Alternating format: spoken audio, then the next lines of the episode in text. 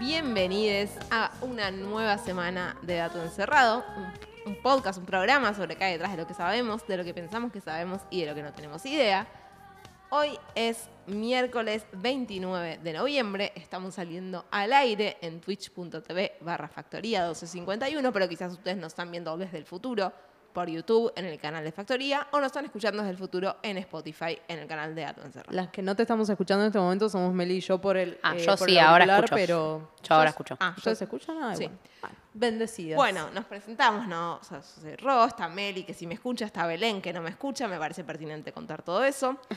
Eh, hace dos semanas que no veníamos, yo sentí que pasó una eternidad, un poco porque pasó una eternidad eh, Mm. en cantidad de Nos eventos. pasó por arriba, en digamos. densidad de eventos. Argentina no la entenderían. Argentina no la entiendo. Pero bueno, estamos acá, me olvidé un poco qué tengo que hacer en este momento, pero voy a contarles. Presentar cosas. a eso. hay gente del otro lado, bien. Eso es bueno. Siku me saludó. El resto no les interesó que los nombres, pero está bien. Eh, está Nat, está Andy, está Nadia, de nuevo nos pone muy contenta. Así que les saludamos. Em, Estamos terminando la temporada, eso es lo eso que quería decir. Hoy es el anteúltimo episodio. ¿Qué significa que hoy será el anteúltimo episodio? Que si hoy lo están viendo en diferido, lo están escuchando en diferido, pero no tanto, la semana que viene, o sea, el miércoles 6 de diciembre, se pueden conectar y escuchar en vivo el último episodio. Qué complicado lo que acabas de decir. ¿Saben En que frío, no me no gusta la tanto. palabra eh, anteúltimo para decir penúltimo? Yo soy el team No, es penúltimo. mucho mejor anteúltimo porque penúltimo hay gente que la usa para tipo, El dos para atrás. Bueno. No, pero el ante es mucho más claro, o sea, se entiende solo. Pen, ¿Qué es pen? ¿Qué quiere decir prefijo pen? Eh, lapicera. claro, la lapicera último. Em, bueno, les digo. Estamos llegando a fin de año. No, sí quería decir algo importante que es que el último episodio, como todos los cierres de temporadas, desde la primera temporada que hicimos, esta ya es la cuarta, va a ser un episodio especial donde cada una prepare algo, eh, una parte del episodio. Así que si tienen ideas, si tienen preguntas, si tienen. eh, acá sí ya más temas que preguntas por ahí sobre los que les parezca piola que hablemos, nos los pueden mandar por Instagram, por Twitter, por WhatsApp, por correo sería bastante raro, así que prefiero que no. Pero por mail también puede La ser. parte- Yo re estoy por reci- para recibir una carta, ponele. Si alguien quiere mandarme una carta, ¿se imaginan tipo que te llegue una carta? Es Yo quería buenísimo. decir que que no sea una boleta de luz, Cuando es ponele. alguien que querés, re. Claro. pero- Pero... ¿hace cuánto que no te llega una carta? Dos años. Eh, Iris me mandó una postal cuando estaba afuera. Qué amor. A mí me llegó una postal también, pero hace un poco más de tiempo. No, lo que quería decir de estos episodios especiales, que algo que me resulta particularmente divertido, es que tenemos un eje temático en común, pero como siempre ninguna sabe lo que va a preparar la otra. Y siempre alguna cerca del día del episodio empieza como a... "Che, Friquear. Para nerquear. lo, lo de ustedes, ¿en qué situación, en qué situación temporal, en qué contexto histórico es? ¿Es una buena noticia o es una Claro. mala noticia? Es actual, de cuán pasado es. Yo te ¿En digo clima. ¿Te suena, te, te resuena en algo?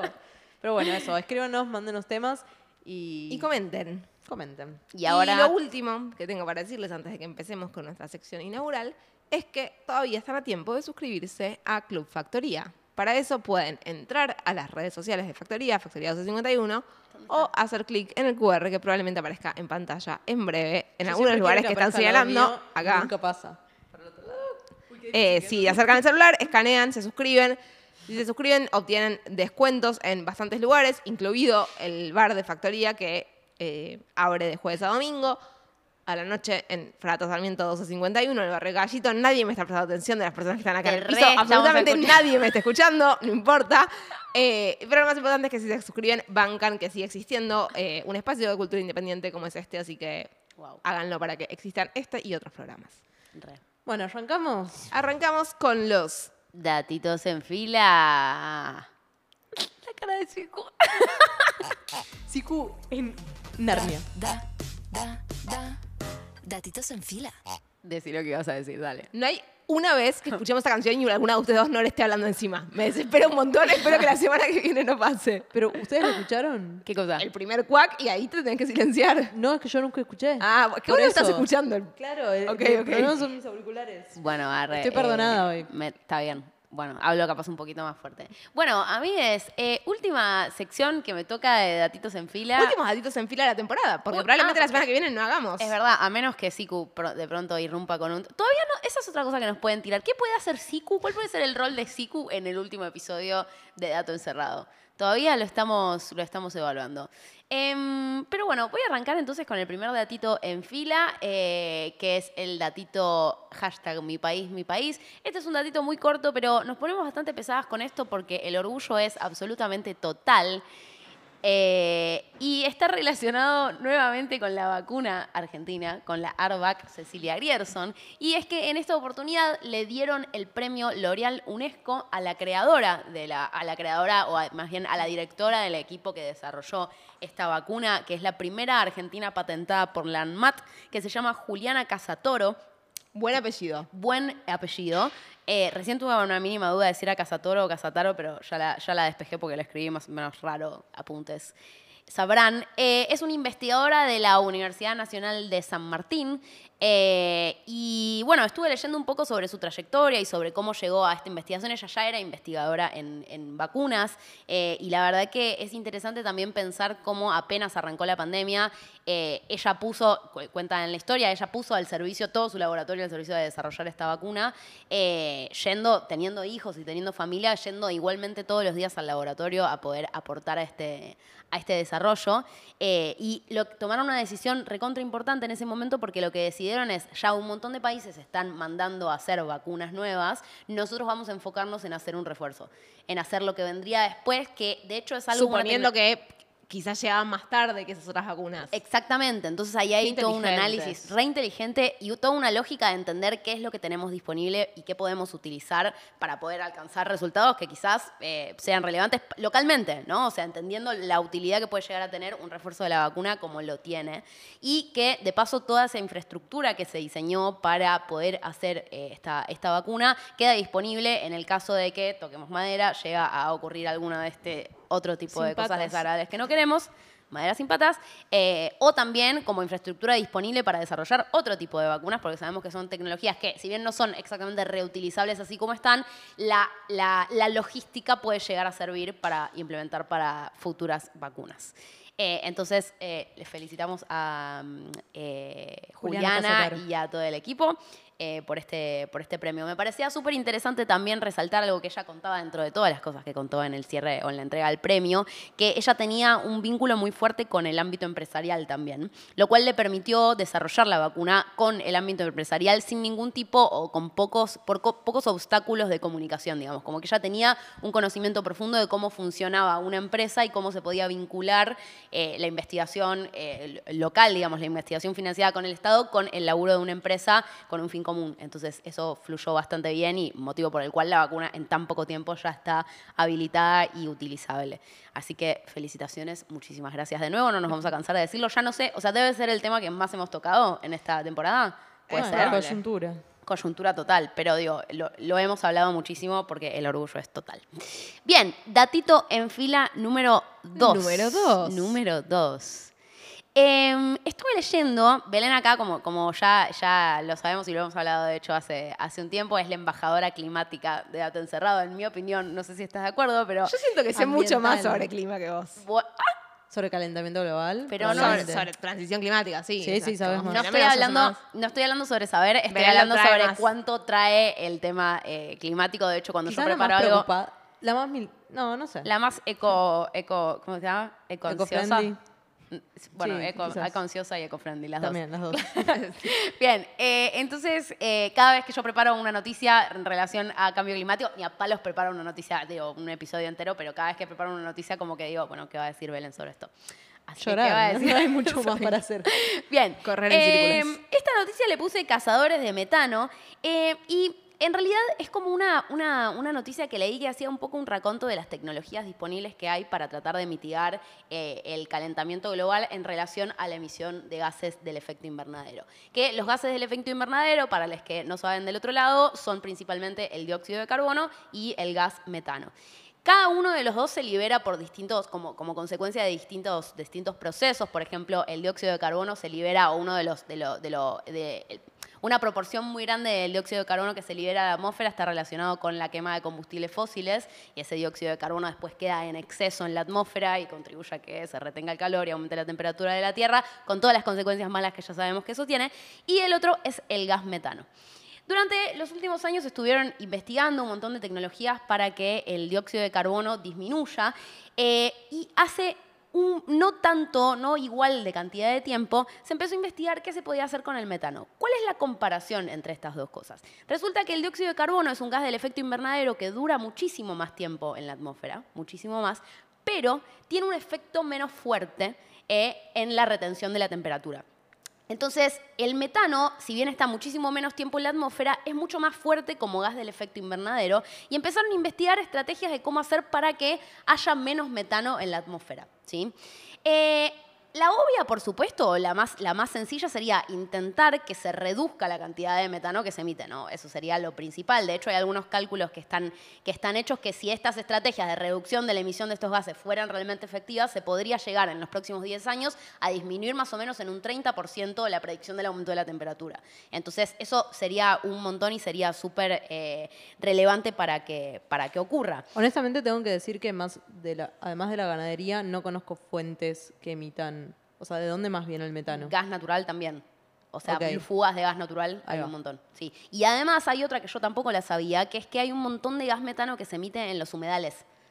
Ah, Los- las zonas de los humedales, claro, son zonas en donde el agua está estancada, digamos, son zonas en las que, en las que la inundación es permanente, total, eh, y entonces son lugares en donde es mucho más viable la vida de un montón de microorganismos que son anaerobios, o sea, que no viven bien en presencia de oxígeno, y esos son metanogénicos. Pero esa ¿no? diría que es la inevitable, digamos. porque Claro, no- exactamente, pero es una proporción muy grande de la emisión de gas metano. Entonces, en esa no puedes hacer nada. Pero sí puedes hacer, o sea, en esa no puedes hacer como evitar que exista. pero Porque que sí- queremos humedales, Porque claramente. queremos que haya humedales, está bien que haya humedales. Pero lo que sí se puede hacer, y es un poco la tecnología que yo no sabía y que les quería contar hoy, eh, es una tecnología que aprovecha, hace ingeniería genética sobre esas bacterias metanogénicas para que en vez de que sean metanogénicas, empiecen a utilizar ese metano, cambiar un poco su metabolismo, empiecen a utilizar ese metano para degradarlo con cambios mínimos eh, y que puedan esto, disminuir la cantidad de metano que hay disponible. Todo esto está en pleno, pleno desarrollo, pero apareció una forma nueva que tenía un nombre, esto de geoingeniería, que es el campo que lo está investigando, que eh, están ideando una forma junto con una empresa estadounidense, están ideando una estrategia para que el metano se convierta en dióxido de carbono. ¿Sí? Que es más fácil. Que Que, es menos. No, que es menos violento. Es menos violento, exactamente. O sea, el- como la emisión de metano es tan grande y no se están implementando tan efectivamente las políticas para controlar su emisión, lo que dicen es, ok, bueno, convirtámoslo en dióxido de carbono, que es menos malo. Igual es medio pasar de Guatepeor a Guatemala. O sea, Bueno, está bien. hagamos un Re. no sé, si va- si vas a poner esfuerzo en desarrollar algo que sea más piola. Re. Bueno, pero escuchen, esto todavía es peor. No lo quiero bardear tanto de antemano porque capaz que termina funcionando y aguante todo, pero consiste en, y esto lo voy a decir muy por arriba, acuérdense de la sección de no, no vale la repregunta, pero es esencialmente liberar a la atmósfera en días soleados y por arriba del mar, porque probablemente esas dos cosas influyen en el proceso químico, unos aerosoles que tienen hierro que liberan esto, una sustancia que interactúa con el metano y que lo transforma en dióxido de carbono en esas condiciones particulares. Lo proponen conociendo la química de esa reacción, o sea, sabiendo que eso ocurre, pero cuando empiezan a hacer las primeras simulaciones lo que ven es que es muy posible que ese, eh, esa sustancia que liberan los aerosoles tiende a interactuar primero con el ozono. Y Ay, lo no. cual no estaría nada bueno que intervenga con la capa de ozono. Y eventualmente también, sacando otros cálculos, decían que las cantidades que tienen que utilizar de este aerosol pueden, o sea, son tan grandes para que tenga un efecto que puede llegar a intervenir también en la calidad del aire que nosotros respiramos. Entonces, quizás están tratando de ver, no eh, practicándolo eh, en, la, en la vida real, sino investigando qué otras cosas se pueden llegar a hacer, pero aparentemente la- lo que está llegando a la cabeza de las técnicas para, para intentar mitigar este daño está todo relacionado a recaptar o a cazar este metano de la atmósfera y transformarlo en otra cosa o simplemente quitarlo de, de circulación de alguna manera. Les deseamos muchísima suerte. Bien, tengo dos opiniones, dos cosas para decir. Una es que sentí, voy a tirar una refe de los Simpsons, que no es algo que yo suelo hacer en mi vida para nada, está pasando? pero que es medio eh, el capítulo de tenemos invasión de ratones, entonces largamos no sé qué, entonces tenemos invasión de eso y largamos, es como, no sé, por ahí busquemos solucionar el problema sin tirar algo que tengamos que resolver después. Sí. Eh, y lo otro es que tenemos un episodio en el cual hablamos de eh, la capa de ozono y del agujero de la capa de ozono. Y no es catastrófico. Y no es episodio. catastrófico, no me estoy acordando cómo se Bueno. llama, pero es porque vos no estuviste. Eh, Ajá. fue Es- con invitado, fue eh, con vino sí, Elio Campitelli. Fue de los últimos de la temporada 3. Si buscan en Spotify o en YouTube nuestro lo van a encontrar. eh, está bueno. Fue un, fue un episodio un poco esperanzador, así que es necesario en estos momentos. Sí, cualquier cosa que De una. Sí, sí, sí. nos haga sentir bien. Sí, tal cual. Eh, ¿Vos querías decir algo? No, no. Ah, bueno. Bien, vamos con el datito en fila número 3. Cazadoras y recolectoras. ¿A qué les suena cuando les digo esto? ¿A qué les...? Qué, qué... A mujeres cazadoras y recolectoras. Bueno, bueno, pero cazadores y recolectores, digamos, como una sociedad que tenía este tipo de costumbres de cazar y recolectar las cosas. O sea, era su forma de vida, Ellos estaba cazan, relacionado. ellas recolectan. Esencialmente Hasta eso. Algo que nos contó Rocío, que eh, encontraron en alguna civilización mujeres enterradas con armas de caza. Ay, no te puedo creer que nos acaba de pasar lo que dijimos la vez pasada, que no nos había pasado nunca. ¿Me vas a contar lo que ya conté? Iba a contar lo que ya Bueno, contaste. entonces, pues, bueno, vas- pará, pero sumo, o sea, solamente contaste la parte de, de- de las que habían encontrado mujeres enterradas con armas. Pero para, ¿lo contó acá? ¿Lo contaste acá? Creo que ¿Qué sí. O sea, yo con- no, vamos a explicar No, seguro hice una columna en la radio sobre esto. Bueno, chicos, el público se también. renueva, ¿eh? El público se Contalo, renueva, contalo. lo voy a contar de nuevo. Entonces, encuentran evidencia, se pusieron a estudiar estas sociedades cazadoras-recolectoras. Y este trabajo es más bien una especie de revisión histórica de cómo se cuenta esta historia. Porque el problema o el gran problema de este tipo de áreas de investigación es que no es que puedes hacer un experimento para ver, bueno, a ver si le doy a una mujer prehistórica esta arma y a esta le doy, ¿qué, qué hace? No. Entonces, todo se basa en la evidencia que podemos obtener de antemano, lo que podemos inferir a partir de lo que sabemos de sus cuerpos. Entonces, como contó Rocío en alguna otra oportunidad, que no sabemos cuándo fue, pero si quieren lo Igual creo que fue esta temporada, ¿eh? Sí, pero Sí, seguro sí. yo no estaba porque no me sonaba para Puede nada. ser. Em, entonces, eh, encontraron distintos tipos de evidencias. Por un lado están las evidencias arqueológicas de que se encontraron cuerpos de mujeres enterrados con armas, ¿sí? y además otros cuerpos con heridas que no pintan de ser de que justo te pinchó una manzana, ponele. ¿Se entiende? O sea, digo, estuviste en una pelea, Sí, tenés una, tenés una costilla atravesada, ¿no? Claro, digo, pasaron cosas acá, no está relacionado con que te tropezaste eh, con una banana. Entonces, digo, eh, vendrían las evidencias por ese lado eh, y evidencias encontradas en distintas zonas de, de sociedades para las cuales, por ejemplo, enterrar a una persona con lo que la enterrabas representaba lo que había estado haciendo en, en- en su vida. Así que eso por un lado. Y por otro lado está el tipo de evidencias más bien fisiológicas que estaban relacionadas con la, disponibilidad o la posibilidad del cuerpo de estas mujeres de realizar distintas tareas relacionadas a la caza. Y hablaban mucho de la cantidad de estrógeno en el cuerpo, que el estrógeno es una hormona que está relacionada con, o sea, eh, con distintos tipos de procesos, pero ellos hablan del metabolismo de las grasas asociado a la cantidad de estrógeno. Las mujeres tenemos mucho más estrógeno que los varones y entonces cómo, metaboliz- cómo metabolizamos las grasas para obtener energía, para cumplir distintas tareas, es diferente. Entonces, eso lo que les puede permitir, según proyectan ellos, eh, los investigadores, es que podemos metabolizar la grasa de una forma mucho más lenta que nos permita o que les permita correr hasta que el animal se canse y poder eventualmente cazarlo, ¿no? Entonces, como una cuestión de que si bien no hay un experimento que lo pueda demostrar, ni lo va a haber, saber que es una posibilidad físicamente que hayan cumplido ese rol puede llegar a permitirnos replantear esa historia y ponerlo simplemente a, a los, a los dos, a todos, como cazadores y recolectores. Sí, creo que hay bastante consenso ya sobre esto. Como que ya se empezó. No digo que se empezó a contar distinto la historia porque depende de a dónde vayamos, pero por lo menos en el ámbito de las personas que lo estudian ya está bastante establecido que tanto mujeres como. que esa división de tareas que asignamos Claro. cuando lo estudiamos no era así. Que fue más, di- digo, podríamos pensar que fue más pensándolo desde un sesgo, ¿no? Sí, Desde un sesgo nuestro, como bueno, ¿y qué iban a hacer? Y se dividen, ellos cazan y ellas recolectan, ya fue. Pero la verdad es que hay un montón de ejemplos en la naturaleza en los que no es así. Está- me parece bien revisar este tipo de cosas a la luz de nuestros propios sesgos. Súper. Em, y bien, tengo tiempo para un datito más, cortito. Bien, este me encantó, es muy corto. Eh, ¿Quién te dio el se pusieron, Sí, sí, no, me lo dio mi productor, discúlpame. Ah, Yo miraba tipo a la botella, sí, ok, ¿no? Em, se pusieron a investigar eh, qué pasa con las voces de los asistentes virtuales. ¿Ustedes eh, interactúan mucho con el asistente virtual de su celular? Nada, Cero. cero. Cero. Yo hace poco me compré un celular nuevo y no sé cómo de pronto un día dije, ok Google, y vi que algo pasó y de pronto ahora la Pero, uso amiga, para preguntarle es una- cosas sobre el clima. O sea, vos sabés que es una función que estaba... Viejísima. No, Sí, no, por sí. supuesto lo sé, pero simplemente nunca la había usado y ahora me parece recontra útil. Eh, pero bueno, se pusieron a investigar qué pasa con las voces de los asistentes virtuales y más que nada a preguntar... Sí, vamos a hablar de género. O sea, acá tenemos para tirar al techo. Tenemos para tirar al techo y No aparte una cantidad de datos ridícula. No hicimos episodios de Alexa, OK Google. Pero lo hablamos un poco en, en Ojata Hermana. Me parece que hablamos de esto un poco. Puede ser. Mm, Mira, no me acuerdo. Último, episodio de la primera temporada. Uf, hace añares. Añares.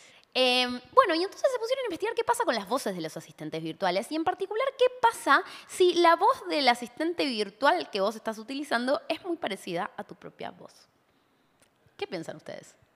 Iba a decir algo, eh, iba a decirte, empezás a volver loco, y después me acordé que casi preparé un episodio sobre discurso interno y cómo Mm. Está bueno, o sea, hablar uno en tercera persona de sí mismo, lo cual parece bastante ridículo, parece que funciona un montón en un montón de contextos, Re. así que hay que dejar de patologizar eh, hablar de... Recontra, recontra. Bueno, Para mí le prestas más atención. Le prestas más atención. Miren, lo- el experimento infierno, que ellos igual. hicieron, el experimento que- no es exactamente tu voz, es una voz parecida, como dentro de las posibilidades que le puedes asignar a un asistente virtual, es una voz de lo más parecida que hay. Entonces lo que encuentran es que las personas que, eh, que les ponen en el grupo experimental que la voz sea parecida a la propia, juzgan al asistente virtual como más útil, que les, que les resulta más confiable eh, y como, como lo, lo quieren utilizar más seguido, porque es parecido a su propia voz.